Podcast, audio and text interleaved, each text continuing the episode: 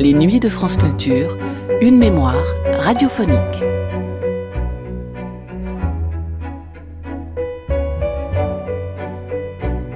Le chanteur de charme repose dans le cimetière marin des sanguinaires d'Ajaccio. Constantin Rossi, dit Tino Rossi, 1907-1983, est l'artiste français qui a vendu le plus de disques dans le monde.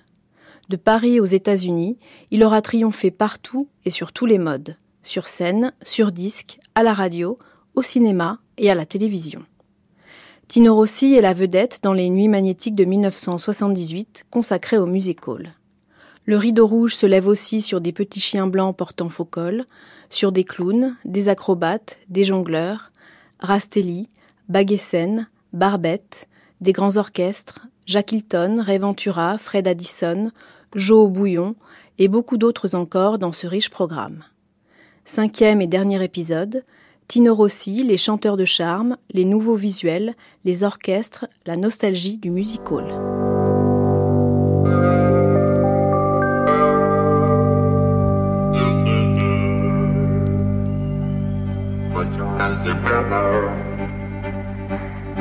the children together.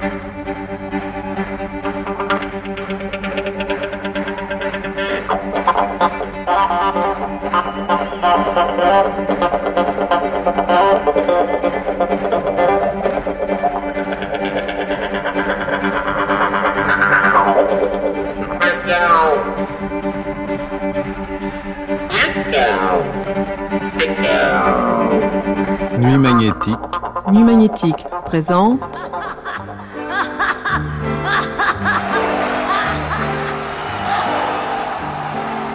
Le musical.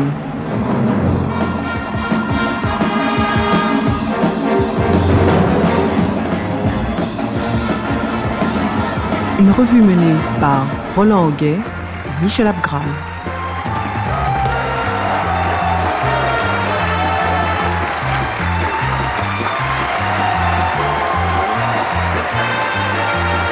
Dernier tableau. Tino Rossi, les chanteurs de charme, les numéros visuels, les orchestres, la nostalgie du musical.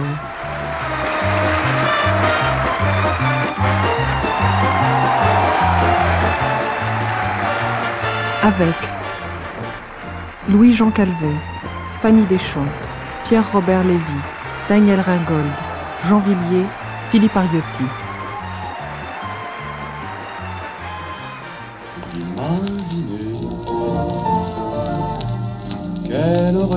C'est un disque insolite, ça.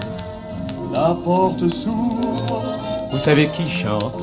Ce chanteur de charme, ce crooner, c'est Monsieur Trenet. A pris la mienne. Le ciel s'éclaire et s'agrandit. J'oublie les mots forgés Monsieur Trenet dans la seule chanson qu'il ait chantée et qu'il n'ait pas écrite. Imaginez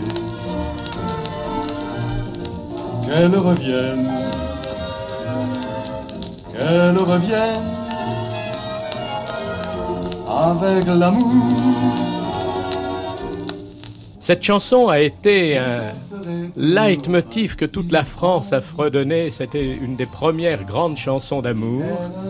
Et Trenel l'avait chantée aussi pour des fins commerciales parce que à l'époque il était dans un creux. Vous savez, ça arrive euh, chez un auteur et il fallait qu'il fasse une vente de disques. Mais elle n'avait pas du tout été créée par lui, elle avait été créée par l'orchestre de Fred Addison.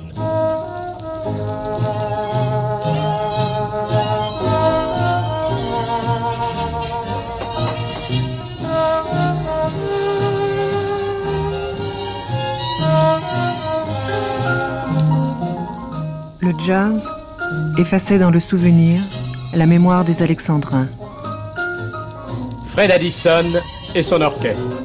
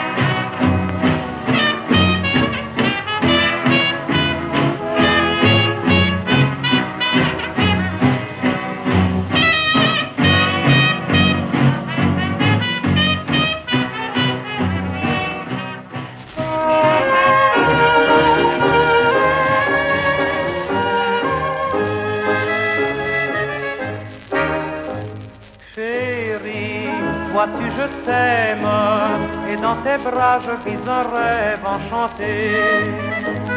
Pourtant, j'ai peur quand même à la pensée que tu pourrais me quitter. À l'époque de Tino Rossi, il fallait faire ses preuves sur scène, monter euh, des petites tournées euh, jusqu'à la petite ville de province, la grande ville de province, monter finalement à Paris, enregistrer des disques et se faire connaître. Tino a commencé à participer aux tournées régionales de, de Petit Louis. Et sa première, sa première soirée s'est passée dans un petit village des environs d'Aix, un petit village qui s'appelait Loreis. Évidemment, le jeune Tino était mort de trac car c'était la première fois qu'il chantait devant un vrai public payant.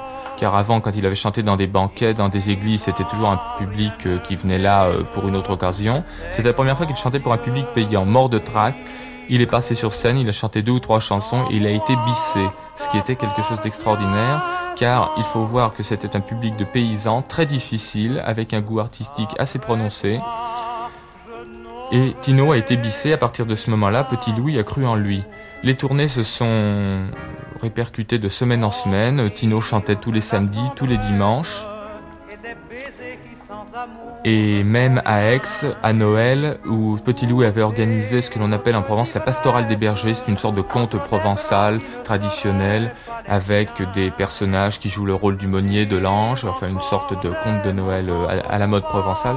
Tino avait joué le rôle de l'ange et chanté une chanson qui s'appelait le Venida aussi, qu'il enregistrera quelques années plus tard. Mais son, euh, sa renommée était toujours au niveau régional. C'est encore un coup de pouce du destin qui allait faire qu'il allait passer au niveau national. Un tableau sur la Corse, pour laquelle Scotto vient d'écrire une très jolie chanson. Là-bas, près des côtes de France, sur la mer immense, au ciel du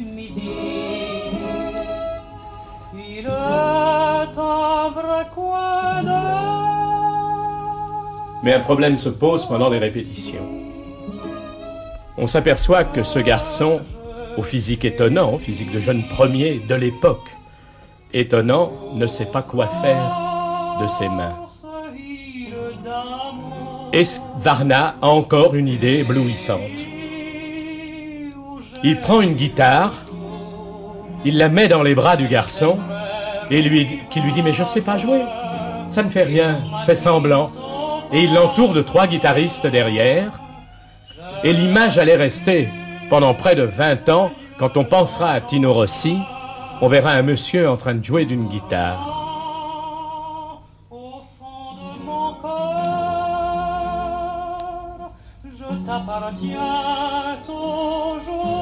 La partie est gagnée. Le soir de la première, les femmes sont debout. Una rustodia si sa quant'è la costa, ci ho il carbone e farà bella posta. In acqua le soleil rayonne et le ciel est bleu comme tes yeux. Si tu veux sans le dire à personne, dans ma barque partons tous les deux. ne scala friscolina. Sominendo carezzi alla iacina on est des clochards, on n'a pas d'abri, on vit dans les rues sans fin. On a le ventre vide et le cœur meurtri, et l'on crève de froid et de faim. Il est un pays enchanteur où dans la nuit les cœurs se grisent de bonheur. Chérie, vois-tu, je t'aime, et dans tes bras je vis un rêve enchanté. Il faut bien voir qu'à l'époque où Tino est monté à Paris, c'est-à-dire en 34, en 32 plutôt, il n'avait pas du tout son personnage de Tino Rossi tel qu'on l'a vu par la suite, ce personnage de chanteur corse ou de chanteur de charme qui est encore gravé dans la mémoire de tout le monde. Il n'avait pas encore ce répertoire corse de Vincent Scotto qui lui est propre. Il n'avait pas cette euh, gestuelle scénique. Il n'avait pas ce costume de chanteur corse immortalisé par un certain nombre de gravures, ce costume de plus proche de celui du Gocho en fait, avec sa veste euh, jetée sur l'épaule, sa chemise bouffante, son foulard autour du cou et sa guitare à la main. En arrivant à Paris, Tino a enregistré son disque chez Columbia et ensuite a commencé à faire partie d'un certain nombre de tournées Columbia dans lesquelles il a rencontré et pu fréquenter des artistes euh, célèbres de l'époque tels que Damia, Gilles Julien. Damia qui lui a donné d'ailleurs beaucoup de conseils et c'est à partir de ce moment-là que son personnage s'est formé. Damia lui a donné des conseils de tenue en scène car Tino croyait euh, être à la mode en imitant des gens comme Maurice Chevalier ou Mistinguett, par exemple, des gens qui dansaient sur scène, faisaient de grands gestes et qui étaient plus des fantaisistes que lui. Et Damien lui a expliqué qu'il devait avoir des gestes très simples, uniquement destinés à souligner certaines paroles de sa chanson.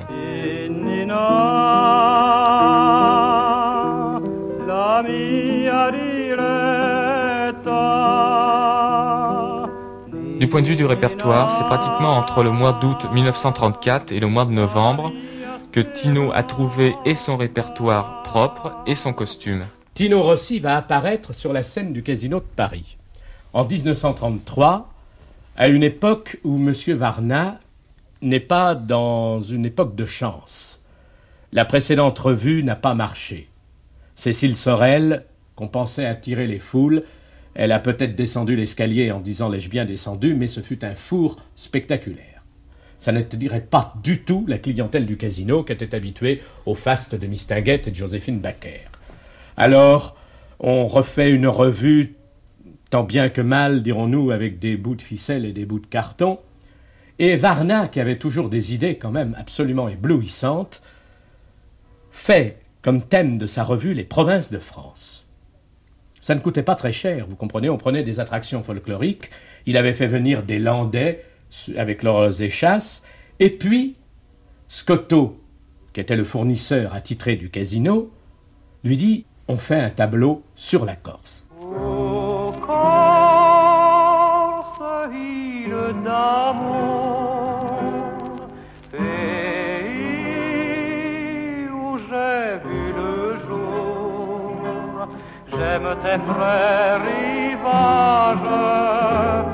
Ton maquis sauvage. J'ai vu des lieux enchanteurs, pourtant au fond de mon cœur, je t'appartiens toujours, toujours. Au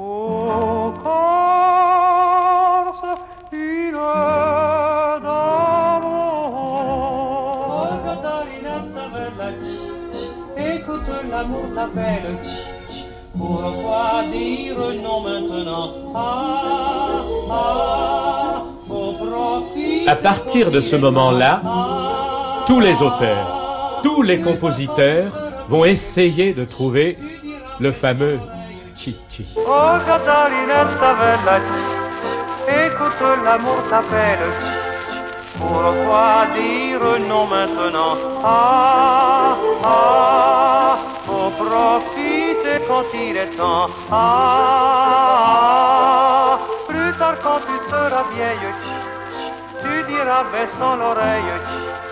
Si j'avais su dans ce temps-là. Ah, Chaque maison de disques à l'époque a voulu avoir son Tino Rossi. Il y a eu Tony Baird, il y a eu Guy Berry, il y a eu le chanteur sans nom, et plein d'autres qui n'ont même pas laissé de traces, si vous voulez. Mais tous les chanteurs de l'époque arrivaient à chanter à latino. Tino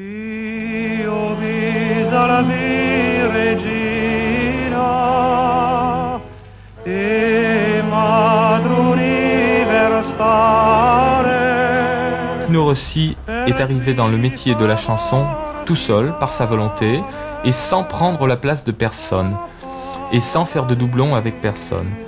À l'époque, euh, il y avait des gens bien déterminés, et chaque chanteur remplissait une case deux variétés. Par exemple, il y avait euh, le fantaisiste Maurice Chevalier, il y avait la chanson tragique euh, d'Ania, il y avait la chanson réaliste Bert Silva, etc., etc. Et c'est Tino Rossi qui a inventé et rempli entièrement la case de chanteur de charme.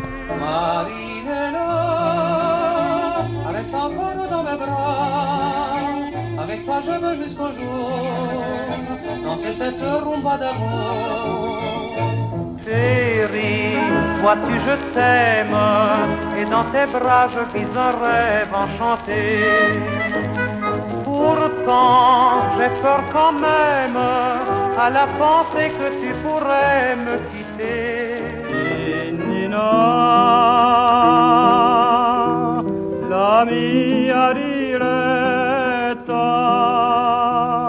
À partir de 36, ce sont des centaines de milliers de personnes qui pourront le voir vraiment vivre et chanter et se mouvoir sur un écran. Mais il faut dire que de 34 à 36, seuls les, les gens qui allaient le voir sur scène pouvaient contempler son physique. Il est donc faux de dire, comme Colette disait, euh, je suis désolé de contredire quelqu'un comme Colette, que euh, dès le début, son succès a été dû à son physique. C'est absolument faux.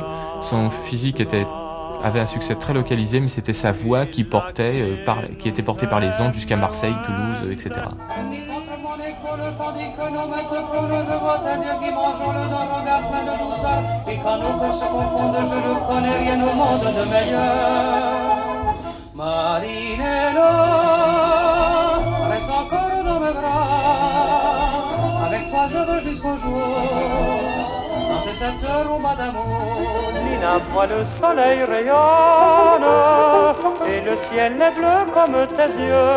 Tino Rossi, il a pratiquement créé le genre de chanteur de charme, c'est, c'est vrai, euh, pas à 100% peut-être, mais il y avait peut-être des, des chanteurs de charme, l'expression elle-même existait à l'époque, mais il n'y avait pas un grand chanteur ou un chanteur capable de devenir un grand chanteur au moment où lui a percé. Il est donc devenu du jour au lendemain le chanteur de charme numéro un et même le seul qui existait en France. Bien sûr, par la suite, il a eu des successeurs. On peut parler peut-être d'André Claveau, de Luis Mariano, de gens comme ça. Mais euh, pendant au moins 10 ou 15 ans, il a été le seul chanteur de charme français. Si vous voulez, la chanson de charme, en fait, est née du mythe de Rudolf Valentino.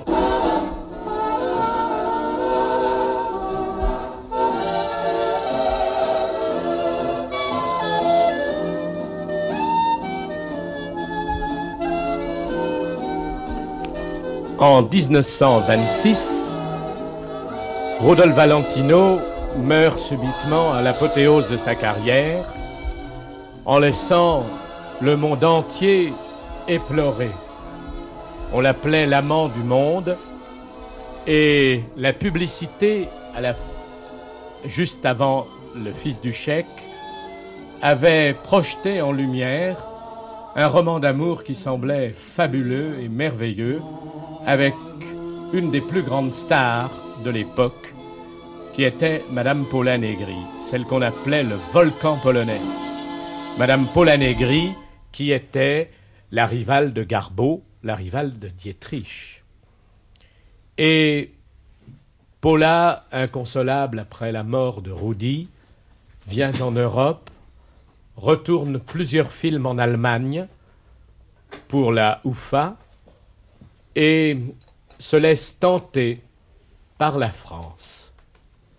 Elle vient, elle accepte de faire un passage de huit jours au Rex pour projeter son grand film Hôtel Impérial, et elle amène dans ses bagages une chanson américaine qui s'appelait Paradise, qui était une valse hésitation. Et elle avait une voix étrange, ce n'était pas du tout une chanteuse pour la négrie. Vous allez voir une voix qui correspondait aux femmes fatales et aux vampes de l'époque. Les gens se bousculèrent pour voir cette femme qui avait été le dernier amour de Rudolf Valentino. Et en fait, c'était un hommage, si vous voulez, un ultime hommage qu'il rendait à la star disparue.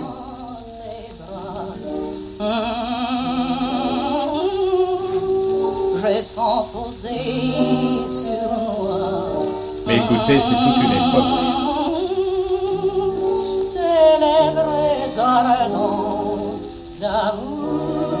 C'est la femme fatale des années 30.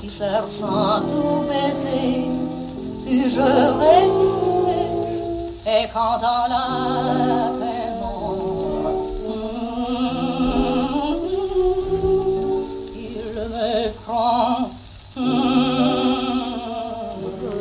Rencontré simplement, et tu n'as rien fait pour chercher à me plaire. Je t'aime pourtant d'un amour ardent, dont rien, je le sens, ne pourra me distraire. Euh, les gens à l'époque n'étaient pas spécialisés.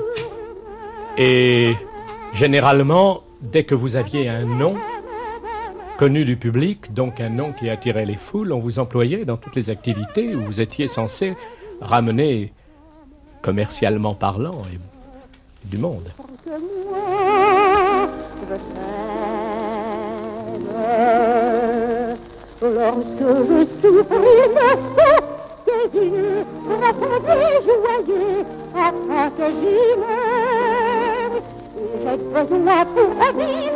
Que moi, je t'aime. Lorsque je souffre, il me faut tes yeux répondez joyeux afin que j'y meure. J'ai besoin pour revivre, amour, de savoir un jour, ou qu'un jour, une heure, de me bercer un peu dans tes bras, quand mon cœur est là, quand parfois je pleure.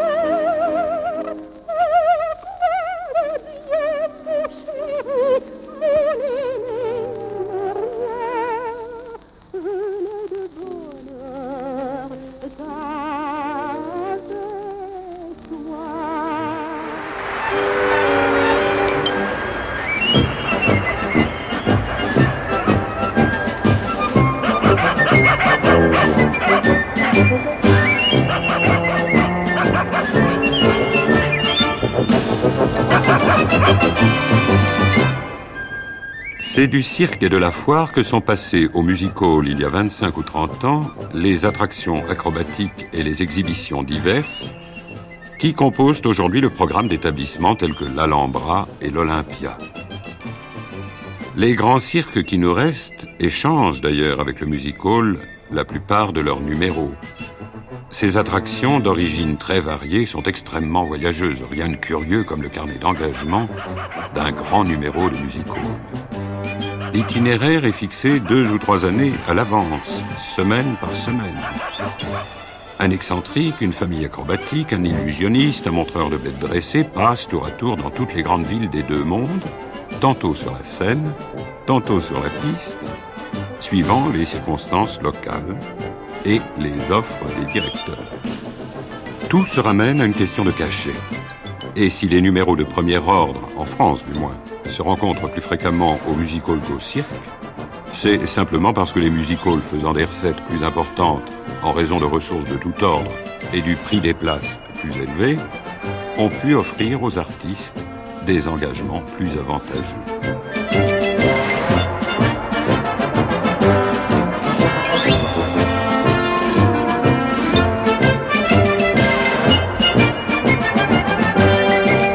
L'âge d'or du music hall, euh, je parle du music hall de variété, euh, ça a été le music hall avec les attractions visuelles.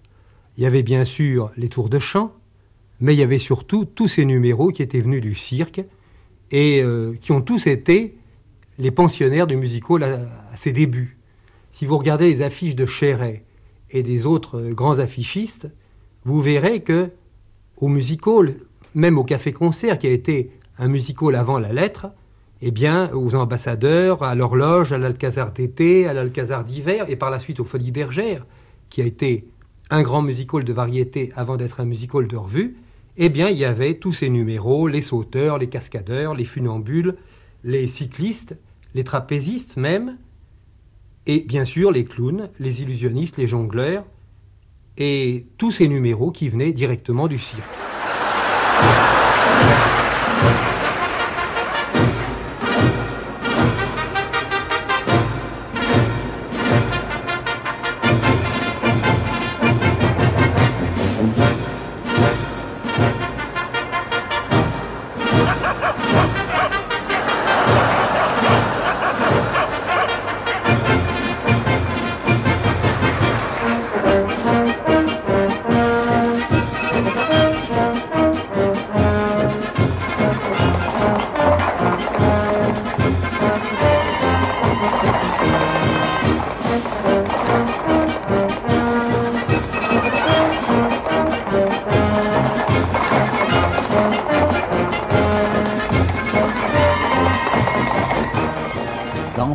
Possédé une piste. Et l'Empire a été pendant un certain temps dirigé par des gens de cirque, puisque les frères Amar ont été propriétaires et directeurs de l'Empire. Et à ce moment-là, effectivement, ils faisaient la très belle part au cirque. Mais l'Empire a toujours, d'ailleurs, eu dans ses programmes, autant de Dufresne, euh, qui était autant de la direction de Dufresne, euh, il y avait toujours une très grande partie de visuels, d'attractions venues du cirque. Parce que ce qui est assez stupéfiant, c'est que l'on peut dire que pratiquement tous les numéros de cirque sont passés, plus ou moins bien, mais sont passés de la piste à la scène de musical. Euh, ça a commencé euh, d'une manière générale par les acrobates, parce qu'un numéro d'acrobate, un numéro de main à main, un numéro de sauteur n'a pas de présentation particulière. Euh, qu'il se présente en ligne face au public ou qu'il se présente en ligne sur une piste, ça ne change pas grand-chose. Les excentriques ont succédé. les clowns ont eu plus de mal vraisemblablement à s'adapter. Et ce sont surtout les clowns musicaux, ce que l'on a appelé les excentriques en quelque sorte, dans le le modèle le plus frappant, euh, le modèle français le plus frappant, c'est Frank Pichel. Ou le modèle anglais, euh, c'est peut-être euh, c'est peut-être Titletich. Bagessen, qui a inventé un numéro qui n'a pratiquement jamais été imité, mais jamais été imité d'une façon brillante, c'est le numéro du casseur d'assiettes. Bien sûr que les clowns, très souvent, dans les entrées clownesques, cassent des assiettes, mais Bagessen ne faisait que ça. Au départ, c'était un contorsionniste dans la vie. Bagessen avait épousé une jongleuse, il servait le numéro de sa femme, et un jour, en jonglant avec une assiette, elle lui a lancé l'assiette pour qu'il la rattrape, il l'a manqué, il l'a loupé, et euh, d'une façon tellement amusante que le public a éclaté de rire. Et Bagessen a exploité par la suite le truc. Il se présentait souvent sous l'apparence d'un garçon de restaurant, un garçon euh, chargé d'un intérim au pied levé. Et il arrivait avec un habit beaucoup trop grand pour lui, des basques qui lui battaient les jambes, et puis ce sourire euh, ahuri, stupide, qui mettait tout de suite le public en joie. Et dès que Bagessen commençait à toucher aux assiettes, ça commençait à être euh, difficile, ça frôlait la catastrophe. Chaque assiette que Bagessen touchait était presque condamnée une sorte de maladresse congénitale, mais une sorte de fatalité de la casse. Bagassen, qui avait quand même son travail à assumer, arrivait avec une pile d'assiettes. Et sur le dessus de la pile, il y avait une ou deux assiettes qui semblaient glisser dangereusement, que Bagassen surveillait du coin de l'œil. Et à un certain moment, pour être sûr de rattraper ces deux assiettes, il laissait tomber euh, radicalement toute la pile. Une véritable hécatombe. Et à la fin, Bagassen s'effondrait en entraînant avec lui toute la desserte et ce qu'elle contenait encore de vaisselle. Entre-temps, Bagessen avait fait la rencontre d'un, autre, euh, d'une autre difficulté, c'était un papier tumouche. Un papier tumouche euh, dans lequel il s'empêtrait. Il se prenait les mains, il se prenait la figure, il se prenait les cheveux, il se prenait les basques dans ce tumouche. Et bien sûr que, en essayant à la fois de se dégager du papier tumouche et euh, de résoudre ses problèmes de vaisselle, il allait de catastrophe en catastrophe. Lorsqu'on revoit des bandes d'actualité tournées de ces spectacles de musical, on est assez étonné que certains numéros aient une telle vedette, une telle réputation. Alors est-ce que ça vient de l'enregistrement euh, c'est d'ailleurs le cas euh, d'un disque enregistré, d'un disque de numéros visuels par exemple, le numéro de Grock, qui était un numéro essentiellement visuel et auditif, lorsqu'on écoute un enregistrement pourtant soigné, qu'en reste-t-il? Si l'on n'a pas connu, si l'on n'a pas vu Grock, on retient simplement un numéro de violon, un numéro de piano et quelques bons mots.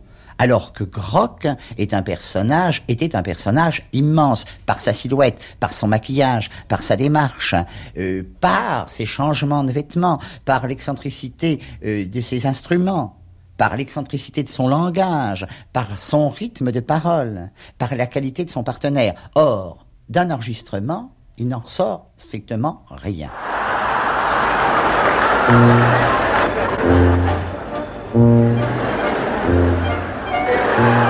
Cette tendance à juxtaposer des éléments empruntés à des genres ou des arts différents se retrouve dans un grand nombre de numéros particulièrement goûtés dans les music halls d'Angleterre et d'Amérique. Ces numéros nous arrivent sous des étiquettes significatives. Variété, mélange acte, pot pourri, pêle-mêle comédie. L'Alhambra est à Paris le lieu d'élection de cette sorte de spectacle surprise. C'est sur cette scène que nous voyons le plus communément une chanteuse exécuter tout à coup des sauts périlleux, une danseuse jongler avec des massues, un équilibriste jouer du violon en virtuose, un violoniste se transformer soudain en danseur excentrique.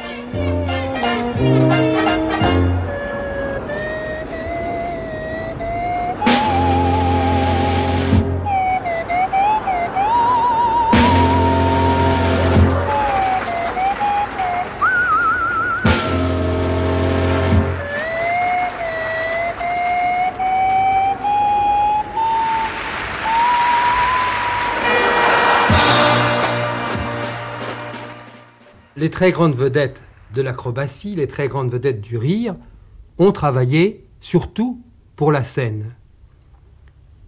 Il y avait à Paris avant la guerre quatre cirques stables.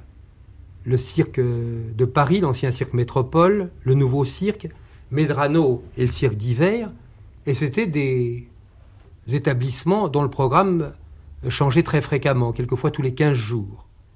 Et il est certain qu'une très grande vedette de variété, comme euh, le jongleur Rastelli ou comme le funambule Coleano, une très grande vedette ne venait pas à Paris uniquement pour 15 jours. Même avec une prolongation, eh bien, elle n'aurait passé qu'un mois à Paris, elle n'aurait pas euh, visité d'autres cirques, et c'était les vedettes qui étaient payées à prix d'or par les scènes du monde entier. Donc ce sont des gens qu'on a surtout vus sur la scène. Et je pense à des gens comme Rastelli, comme Barbette, comme Groc, qui étaient pratiquement des vedettes du cirque, mais aussi et surtout des vedettes du musical.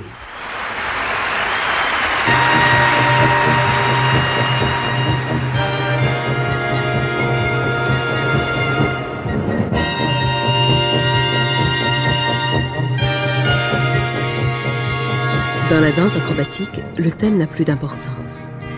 N'importe quel prétexte suffit pour nous montrer une frêle danseuse, maniée comme un fétu par un gaillard robuste, soulevée en l'air à bout de bras, tordue en tous sens, balancée comme une fronde et jetée brutalement sur le sol. De là, toutes sortes d'imaginations singulières, quelque peu maladives. Scènes de cirque et de sérail, flagellation, torture, bestialité saugrenue, que nous serions inexcusables de tolérer si les couples de danseurs, voués à ces étranges exercices, ne trouvaient d'aventure quelques belles lignes, des mouvements hardis et harmonieux, et ne révélaient en outre un entraînement athlétique des plus méritoires.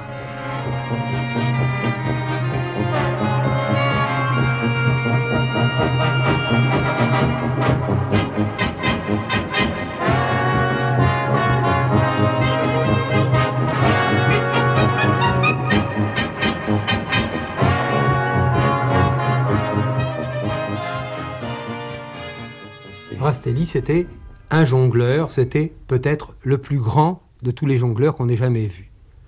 C'était un homme très beau, d'une élégance étonnante et d'une virtuosité absolument éblouissante. Rastelli était un homme qui pouvait jongler avec huit balles, quelquefois avec dix balles, et dix balles non couplées. C'est-à-dire qu'au cirque, quand les jongleurs jonglent avec quatre balles, c'est bien. Avec 5 balles, c'est très bien. Avec 6 balles, c'est fameux. 7 balles, c'est exceptionnel. 8 balles chez Rastelli, c'était vraiment merveilleux. Et non seulement Rastelli était un, jongleur, mais c'était un acrobate complet. Et il fallait voir le ballon, par exemple, sur le corps de Rastelli vivre d'une vie personnelle. Il partait du, du, de la tête, il descendait la nuque, le dos, il filait le long des jambes et d'un petit rebond, Rastelli renvoyait le ballon sur le sommet du crâne. C'était en plus de ça un jongleur qui excellait dans la jonglerie asymétrique et la jonglerie antipodiste. Couché sur le dos, il était capable de pratiquer une jonglerie multiple un plateau qui tournait sur un de ses pieds, l'autre qui faisait tournoyer un cerceau, les mains jonglant avec trois bâtonnets, et dans la bouche, au bout d'un bâtonnet, une petite étoile qui tourne.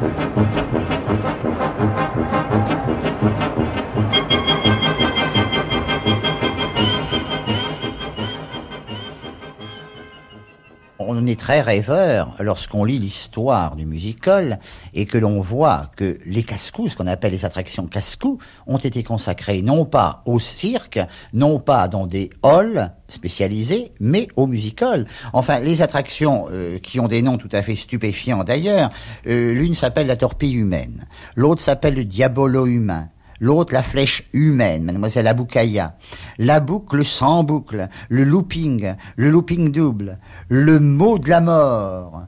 Il y a même eu le cheval dans le cercle de la mort. Euh, c'est tout à fait stupéfiant de penser que ces attractions extrêmement dangereuses, qui supposaient une installation considérable, des engins considérables, sont venus chercher leur lettre de noblesse à l'Olympia notamment. On enlevait les fauteuils de l'orchestre, on tendait défiler de chaque côté, devant, derrière, de chaque côté, et les spectateurs montaient à la corbeille ou à l'étage pour voir l'attraction faire euh, se développer. Et alors ces attractions qui ont commencé par des bicyclettes, puis par des motos, puis par des voitures, puis ensuite le double looping, puis le double bicyclette. Il y a même un monsieur comme Courte, qui fut un des plus grands directeurs, un des plus grands dompteurs, qui avant d'être directeur et dompteur, a fait le casse-cou, qui avait non seulement un vélo sous les fesses, mais un vélo sur le dos. Quand il commençait sa boucle, il commençait sa boucle sur son vélo, et lorsqu'il terminait son lâcher de boucle, il retombait sur le dos, sur le vélo qu'il portait sur le dos, ce qui est très insensé. On a même eu des éléphants et ça posait des problèmes très très sérieux aux Folies Bergères de faire venir des éléphants parce qu'il a fallu renforcer absolument la Seine. On sait très exactement, euh, grâce aux éléphants de Lockhart, euh, combien la Seine des Folies Bergères peut supporter de tonnes.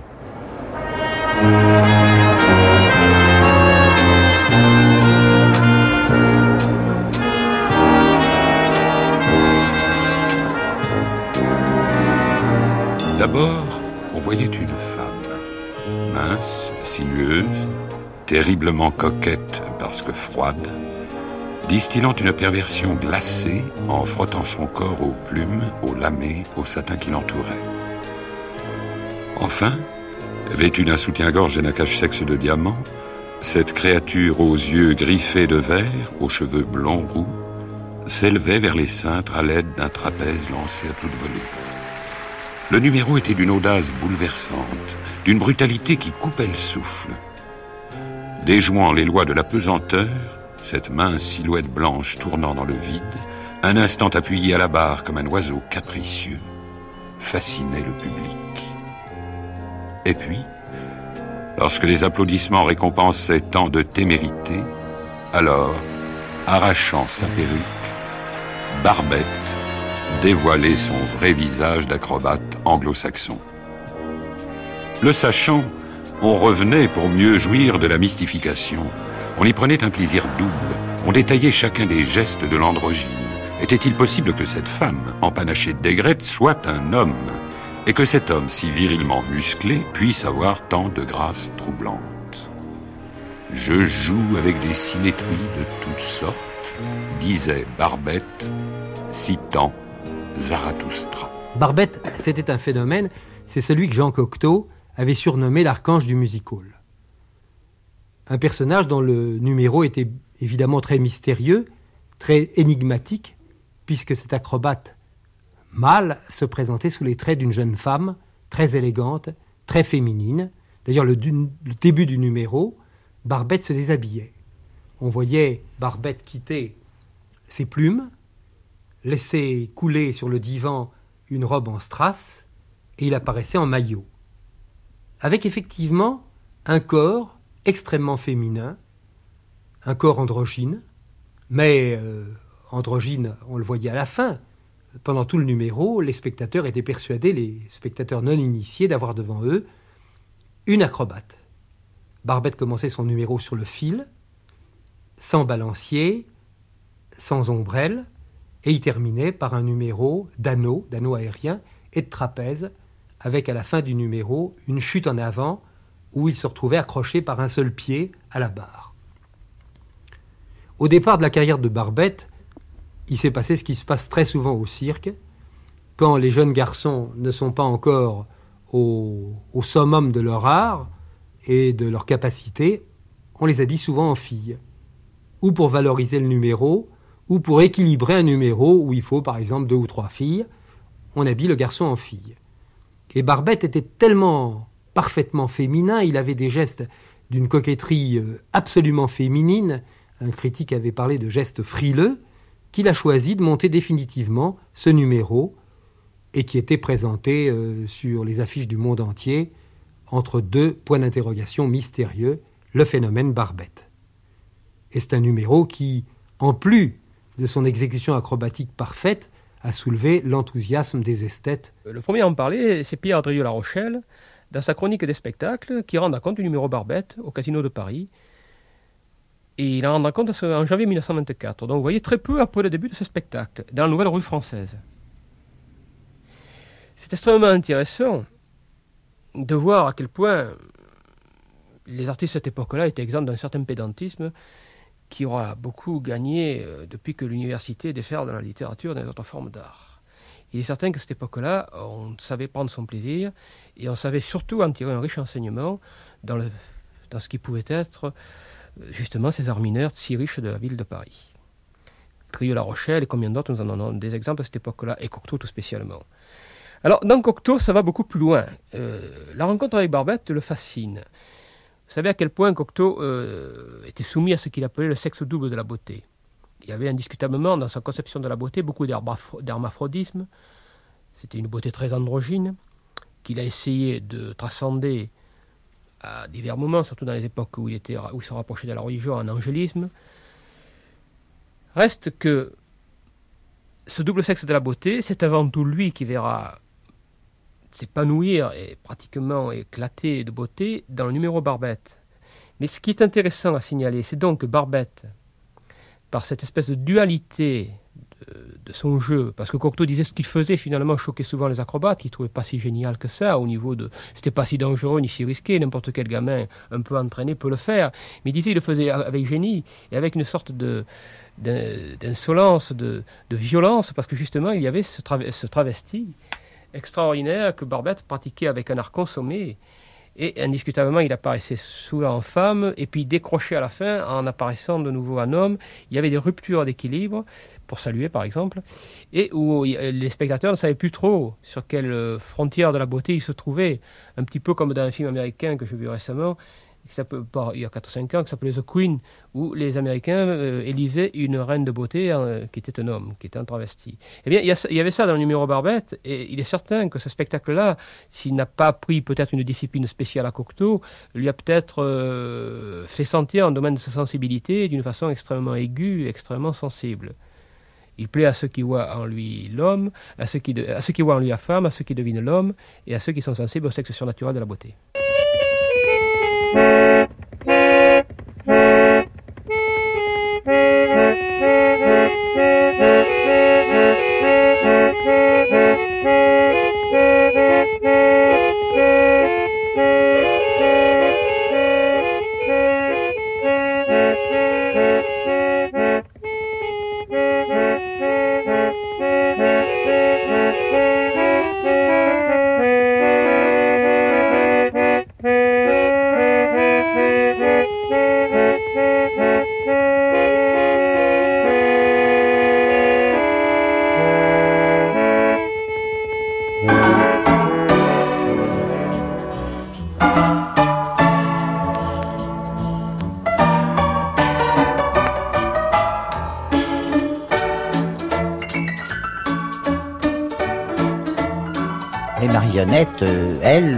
Euh, directement. C'était normal qu'elles viennent de la fête foraine, qu'elles viennent des foires, qu'elles viennent au musical. C'était un cadre idéal. D'ailleurs, les marionnettistes qui sont illustrés au musical viennent ou venaient des traditions foraines.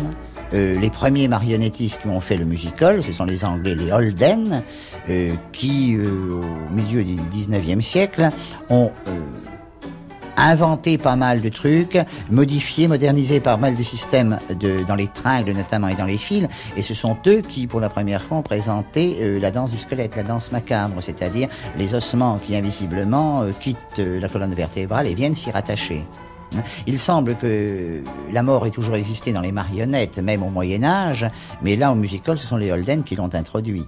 Après, il y a eu un, très grand nom euh, français qui s'appelait Pajot, mais qui, pour s'américaniser au musical, s'est appelé Pajot Walton, euh, né d'une famille de théâtre forain, et ils avaient un immense, un merveilleux théâtre forain qui était enlevés par un ouragan, par une tempête euh, à Angers en 1905, ce qui les a incités à se tourner vers le musical. Donc ils ont réduit leur matériel. Alors Pajot et ses trois enfants ont monté un numéro. Et un numéro qui, jusqu'à ces dernières années, a couru le monde, a couru les musicals. Et c'était très merveilleux de voir les Pajot-Valton, euh, qui ont inventé beaucoup de choses, euh, qui en plus avaient une très forte personnalité. Pajot et sa sœur Adèle, lorsqu'ils jouaient, on pouvait regarder les poupées, mais on pouvait, si l'on était bien placé, regarder le visage des manipulateurs. Et là, euh, ils jouaient vraiment leurs poupées, alors que leurs poupées étaient des personnages de musical, puisque leur spectacle était essentiellement constitué euh, d'un pianiste euh, assez ridicule, dont le tabouret s'effondrait sous lui, dont le tabouret n'était jamais bien placé, une chanteuse à voix qui, lorsqu'elle poussait le contrute, avait la tête qui se dévissait, qui montait très haut. Euh, l'autruche, il est l'inventeur de l'autruche qui pond un œuf, de l'œuf qui s'ouvre, de la petite autruche qui sort de l'autruche. Il est l'inventeur du French cancan. Et ce ne sont pas du tout les Américains qui, depuis, ont repris tous ces trucs en les multipliant avec des jets d'eau, avec des lumières multicolores. Euh, c'est Pajot Valton, c'est la compagnie Valton, Pajot et sa sœur, qui, eux, ont inventé et ont amené ce type de poupée au musical.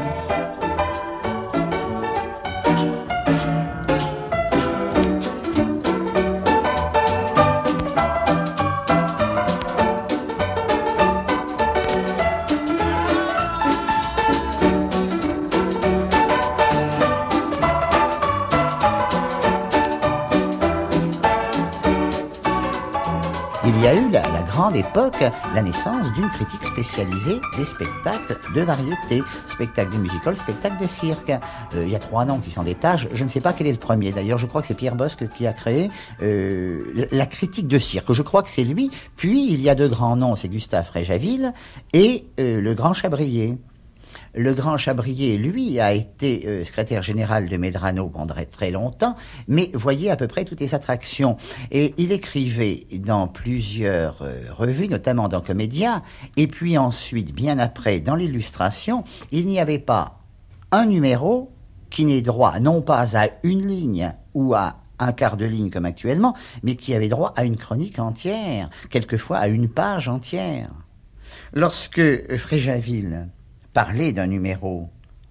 Il n'en parlait pas simplement pour dire il y a un tel jongleur, il y a un tel acrobate, il y a un tel euh, chanteur, mais il décrivait le numéro. Je ne sais pas si vous vous souvenez, mais dans euh, son livre qui s'appelle Au musical, il consacre des pages à Rastelli, au jongleur Rastelli, et nous qui n'avons pas connu Rastelli, nous imaginons ce qu'était son numéro, parce que non seulement euh, Fréjaville saisissait la technique du numéro, mais savait en parler, savait en parler avec poésie. Et ça, c'est extrêmement rare, parce qu'on peut très bien dire euh, Monsieur Untel jongle bien, Monsieur Untel présente un beau numéro de chevaux, euh, Madame Untel a une très belle voix, mais ce n'est pas seulement cela, il y a tout le reste.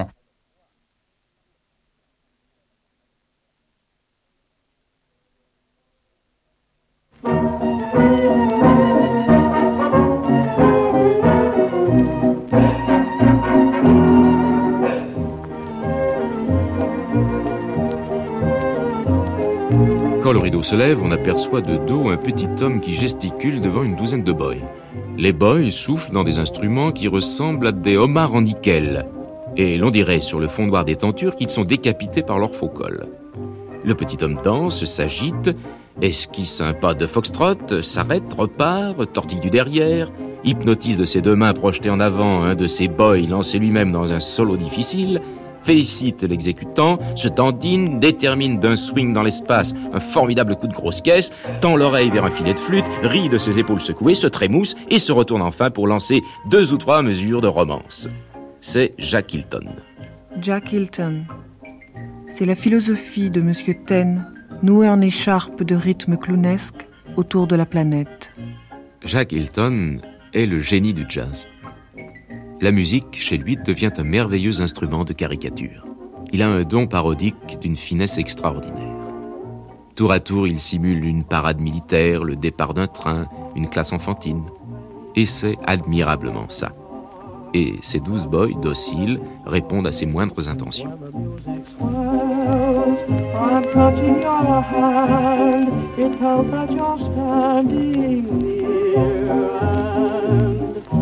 Sound of your voice, heaven opens its portals to me. Can I help but rejoice that a song such as ours meant to be? But I always knew I would live life through with a song in my heart for you.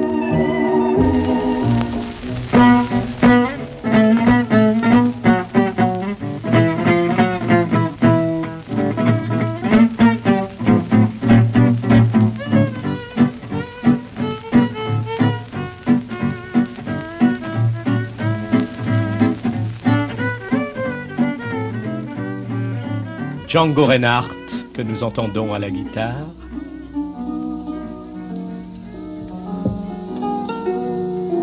De Cécile Garland au piano, d'André Kian à la clarinette et de Stéphane Grappelli au violon.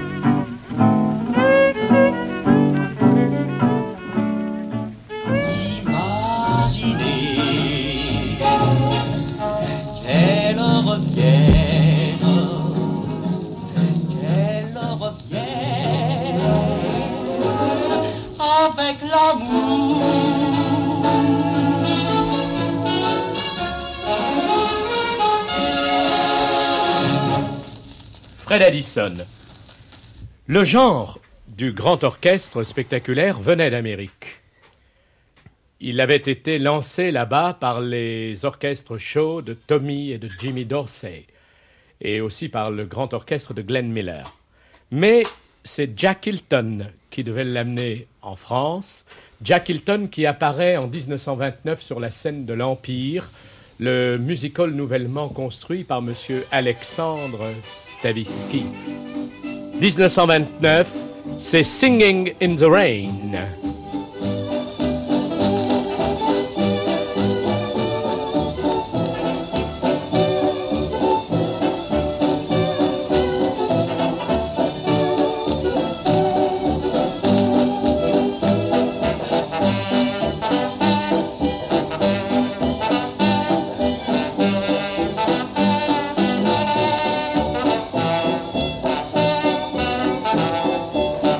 Passait pour un endroit très snob.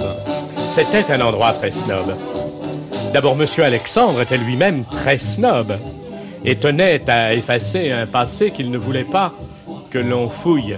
Alors il s'entourait de tout le tout Paris possible et les soirées de l'Empire, en particulier l'arrivée d'Hilton et la création de plusieurs opérettes viennoises par la suite, furent des événements très suivis et très prisés. Mais alors, dans ces orchestres, est-ce qu'il y avait un mouvement? Est-ce que le chanteur se comportait comme un chanteur seul, si j'ose dire? Il n'y avait pas un chanteur, il y avait des chanteurs. Et la formule était un véritable sketch où tout le monde jouait, les musiciens étaient non seulement des musiciens, mais des comédiens et des chanteurs. Et le genre va prendre une fureur, va faire une fureur étonnante. À part l'extraordinaire Réventura que nous allons bientôt écouter, il y aura Raymond le Grand, le père de Michel, il y aura Jo Bouillon, qui épousera bientôt Joséphine Baker, Fred Addison, Roland d'Orsay, qui, par admiration pour les frères d'Orsay américains, s'appellera d'Orsay. Il y a eu également, après la guerre, celui qui devait porter le genre au pinacle et qui devait faire danser la France pendant 20 ans, Jacques Elian.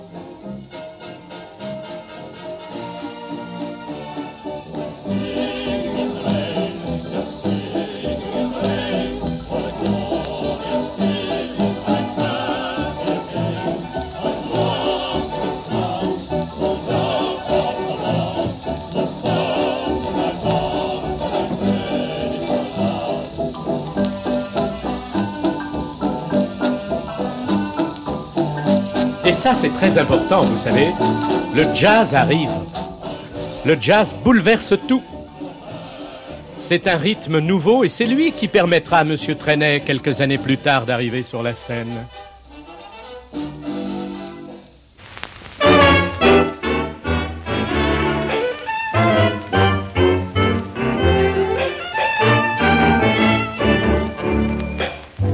Should leave me, I know 'twould grieve me, but honey, please remember, absence makes the heart grow fonder for somebody else. I love you dearly, I'm yours sincerely, but honey, please remember, absence makes the heart grow fonder for somebody else. When the cat's away, the mice will play. I don't say I will, but still I may. I may be blue away from you, and then again I may be gay.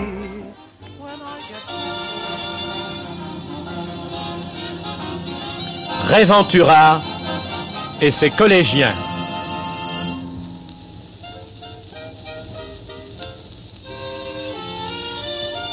Et une recherche d'orchestration déjà très poussée.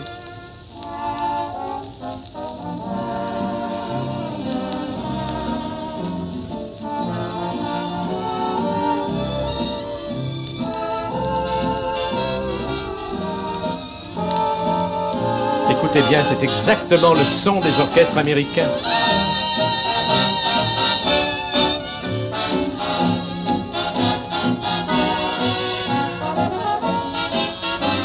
Pourquoi les collégiens? Parce que Réventura avait fondé sa première formation quand il était encore en classe de philosophie au lycée Janson de Sailly.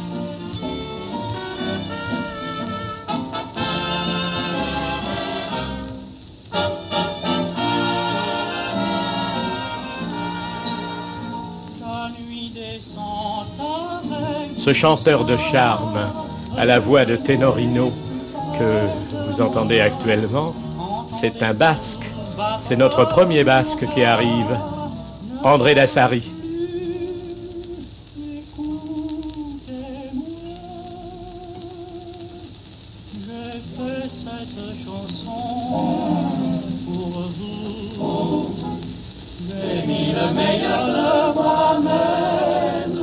L'orchestre de Réventura devait être une pépinière de vedettes.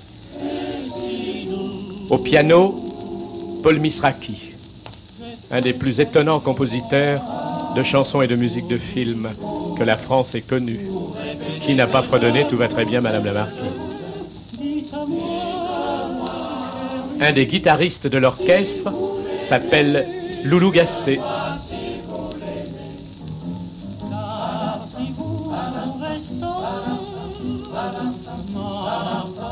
L'arrangeur, c'est Raymond Legrand.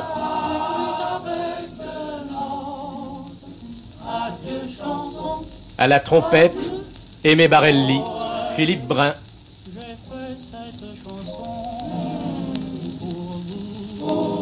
Parmi les autres musiciens, Coco Aslan, qui fera une carrière cinématographique internationale sous le nom de Grégoire Aslan. À la batterie Max Eloi.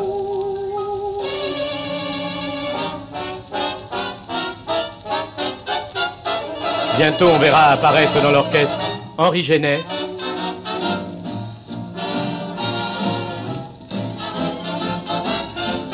Et un fantaisiste de couleur étonnant qui n'est autre qu'Henri Salvador.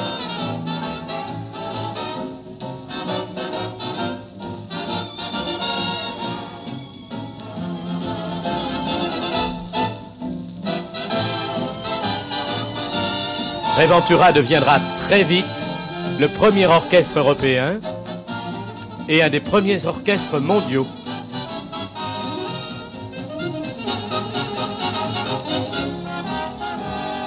Est-ce que le show était composé uniquement de l'orchestre ou est-ce qu'il y avait d'autres numéros en même temps? Non, uniquement de l'orchestre qui tenait la scène pendant deux heures et demie, trois heures.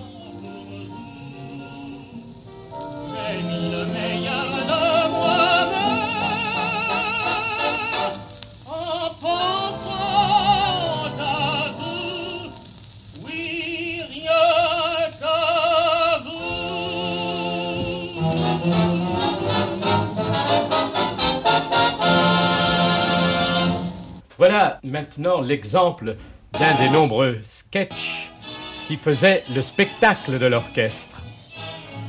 Où d'ailleurs les musiciens prenaient à partie le chef lui-même.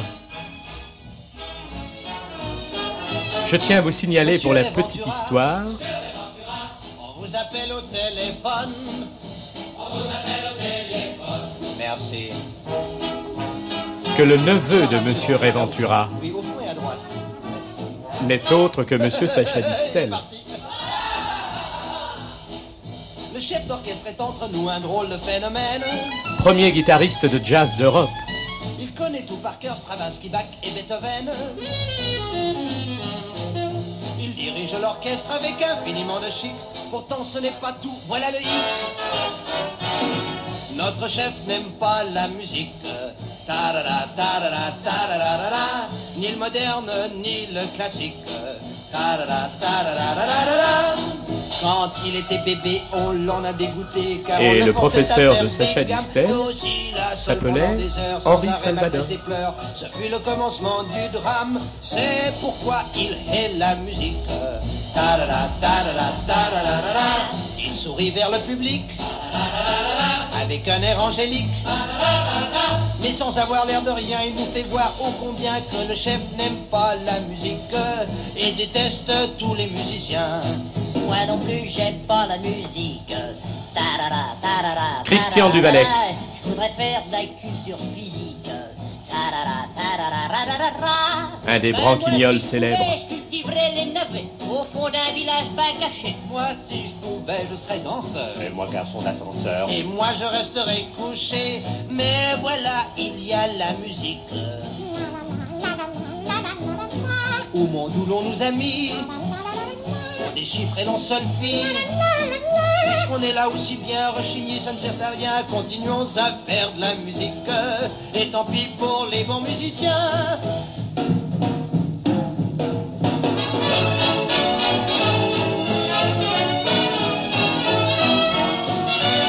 C'est exactement l'ambiance de la France de 38. D'avant la guerre, la France danse sur un volcan et ne veut pas s'en apercevoir.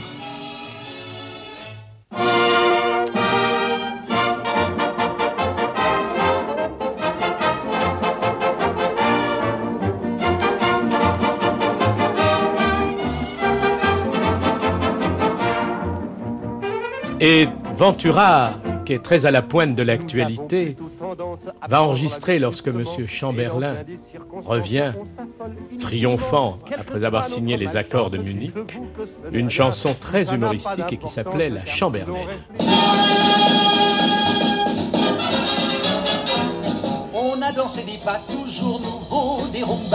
Vous savez que M. Chamberlain était célèbre par son parapluie et une démarche très particulière, il marchait un peu comme un canard. Savons beaucoup mieux. Vous prenez un parapluie pour danser la chamberlaine, puis au bras d'un de vos amis, vous le suspendez sans peine. À cet instant, le copain La France retrouvait son esprit frondeur, son esprit un peu chansonnier. Ce n'est pas très compliqué, il ne faut pas que ça vous surprenne. Il vous suffit d'essayer pour bien savoir la danser. Si vous avez bien compris, pas besoin qu'on vous l'apprenne pour danser la chamberlaine. Il ne faut qu'un parapluie, vraiment, c'est bien charmant. D'autant plus que comme M. Chamberlain était anglais, alors ça n'avait pas beaucoup d'importance.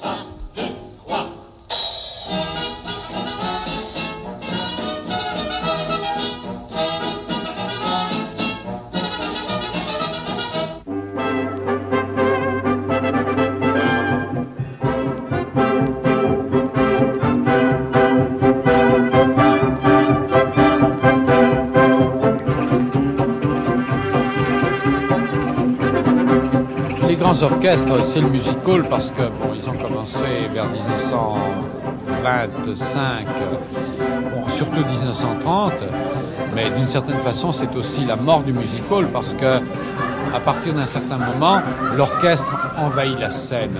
Et là, on se trouve dans une situation où le music hall n'est plus qu'une espèce de gigantesque salle sonore.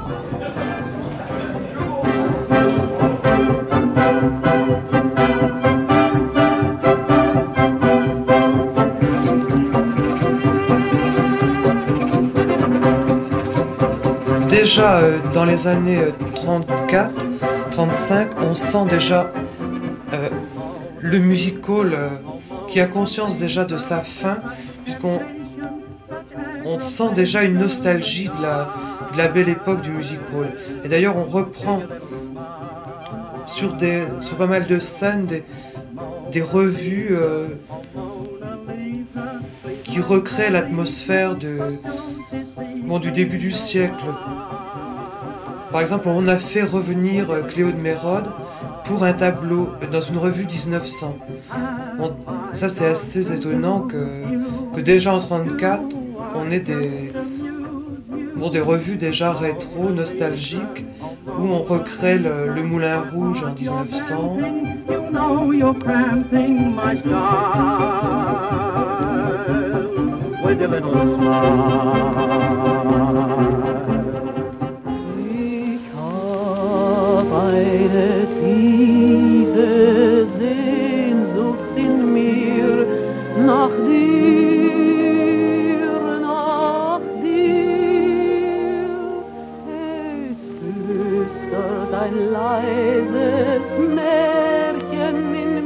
Le fait qu'aujourd'hui on commence seulement à s'intéresser en France à l'expressionnisme, à Dada, le fait qu'on commence seulement à lire les œuvres de cette époque-là, c'est un fait nouveau qui est extrêmement important.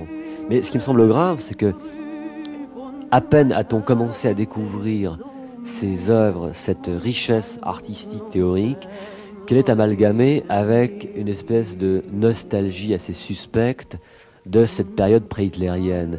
Et je pense par exemple à ce côté rétro qui, est un phénomène assez intéressant qu'on pourrait essayer de saisir avec des théories sociologiques un peu comme celle de Baudrillard en France qui essaye de décrire les systèmes d'objets.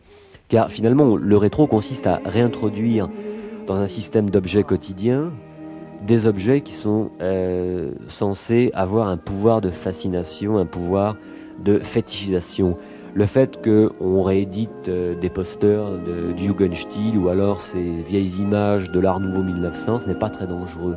Le fait que euh, des filles euh, achètent au marché aux puces des robes qui auraient fait les délices de leur arrière-grand-mère, parce que cette esthétique euh, leur convient, n'est pas du tout un fait négatif. Ça montre seulement comment dans un monde où finalement on a l'impression que tout romantisme a disparu, beaucoup de gens s'imaginent que ces vieux objets eh bien, ont encore un pouvoir de- d'émotion, de, romantisme qui leur semble absent d'une certaine esthétique quotidienne.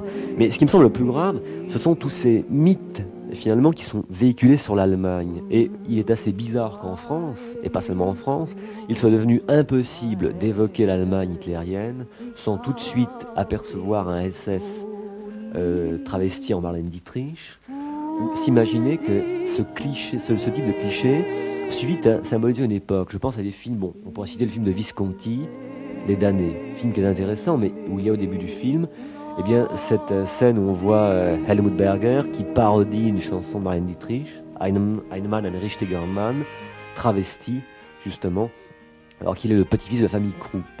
On a le film Cabaret à Dieu Berlin, film très intéressant qui donne une, image assez, assez, disons, passionnante de cet effondrement, de cette décadence du Berlin pré-nazi. Mais en même temps, le type de cabaret que montre euh, Bob Fosse dans son film Cabaret du Berlin est totalement anachronique. C'est un cabaret qui remonte aux années 20, pas aux années 30. Mais il y a plus grave, je pense, euh, au film de Bergman, L'œuf du serpent. On voit à nouveau ressurgir ces mêmes images de cabaret. Et là, je trouve que finalement, il y a un danger qui, qui sur le plan euh, politique, est très, très important, c'est de voir l'histoire, la réalité quotidienne de ce qu'était la barbarie nazie, remplacée par ces fantasmes, par ces images. Je pense que pour le film de Bergman, euh, c'est un film qui euh, ne fait que reprendre des vieux clichés pour les faire passer pour l'histoire. Bon, le fait que euh, l'année 23 était une époque extrêmement trouble au niveau des combats politiques. C'est l'époque où il y a eu des combats de rue. C'est une époque où il y avait des. euh, C'était l'année la plus cruelle en Allemagne. Et disons que Bergman nous montre ce cabaret qui est emprunté à Cabaret de Berlin, qui est fait par le même décorateur, cette même esthétique kitsch qui n'a jamais existé sinon les fantasmes du décorateur de Cabaret de Berlin. Mais ce qui me semble le plus grave, c'est cette idée totalement, euh, à mon avis, aberrante, que l'histoire est constituée à l'avance. Car c'est tellement simple. C'est tellement simple de dire qu'en 23, à Auschwitz était déjà sous forme de petit camp de concentration miniature au fond d'une clinique berlinoise. Je pense que en 23, Hitler n'était qu'un avorton comme les autres qui aurait pu être vaincu justement par l'union de la démocratie et des forces de gauche. Et cette vision protestante de Bergman, cette vision apocalyptique de la prédestination appliquée à des symboles comme le chevalier à mort et le diable dans le septième saut, c'est très beau au point de vue esthétique, c'est magnifique. Appliqué à l'absence de communication dans les films comme Le Silence, comme Cri-Chuchotement, c'est encore passable. Mais appliqué à l'histoire, ça devient dangereux et ouvertement réactionnaire. Car ça aboutit finalement à dire qu'on ne peut jamais rien faire contre l'histoire, qu'il ne reste plus qu'à se soumettre ou à pleurer. Et je crois que c'est là finalement le danger de ce type de film, qui non seulement véhicule les mêmes fausses interprétations concernant le fascisme, avec cette esthétique de pacotille présentée comme la réalité, comme si on pouvait résumer le- l'Allemagne hitlérienne avec ses scènes de music-hall, ses scènes de cabaret. Et surtout, il y a cette croyance que tout est prêt, que tout est déterminé.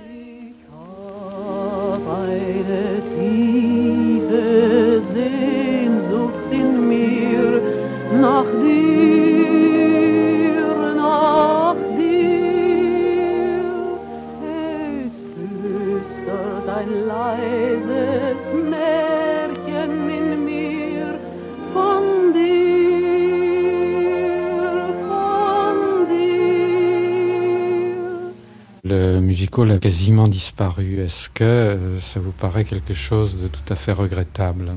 Oui, c'est très regrettable à tout point de vue d'ailleurs. C'est regrettable pour un certain nombre, une catégorie d'artistes qui est en voie de disparition.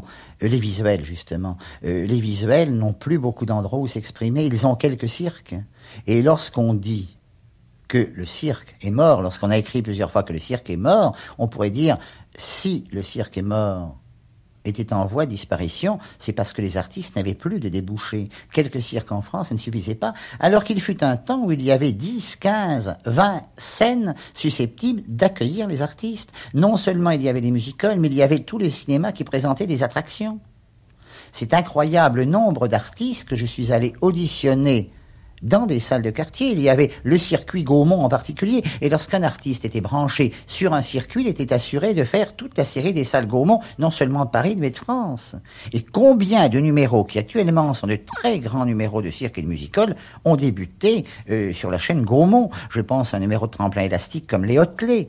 Je pense à un numéro de perche comme les Gambis.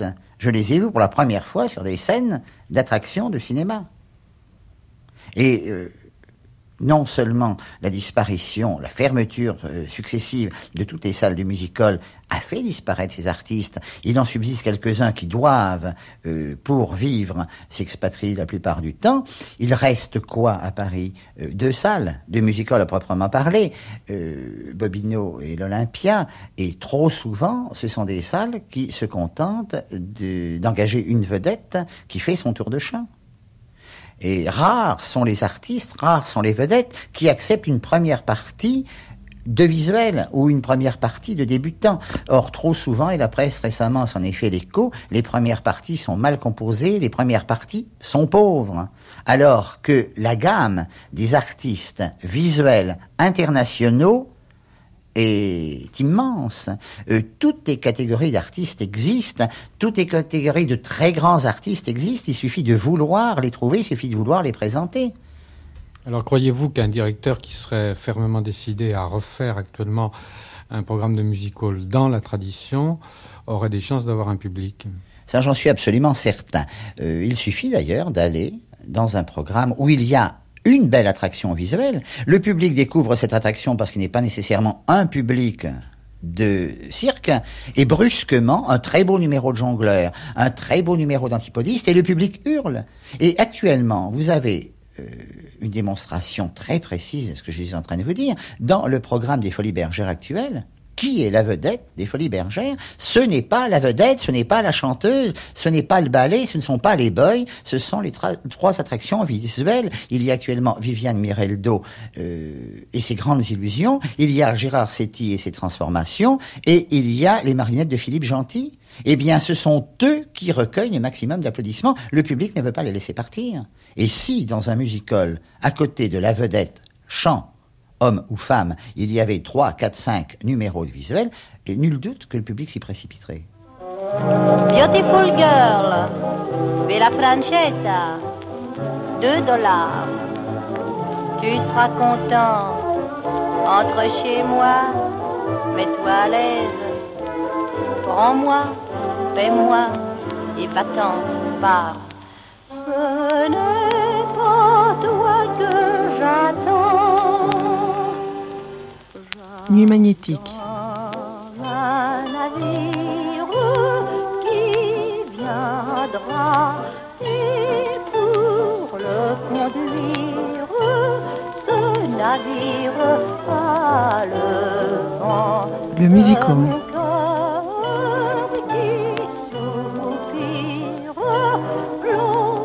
mes pleurs le portera. Dernier tableau.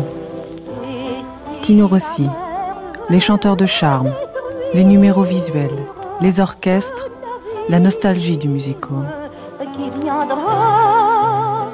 Avec Louis-Jean Calvet, Fanny Deschamps, Pierre-Robert Lévy, Daniel Ringold, Jean Villiers, Philippe Ariotti.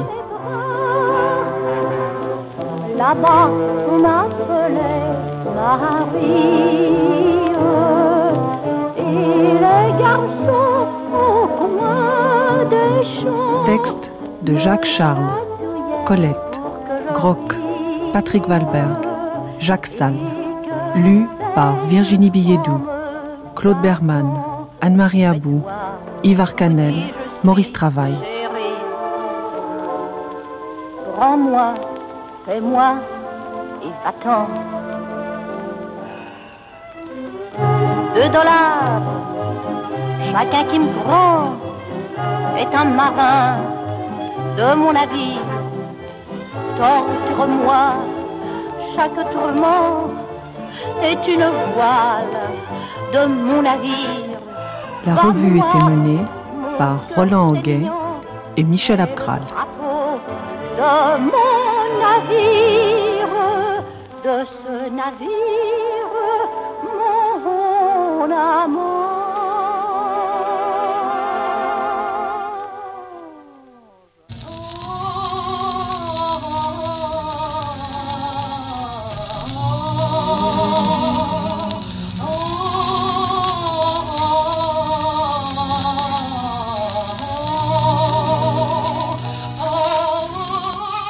Cette émission a été diffusée pour la première fois le 22 décembre 1978.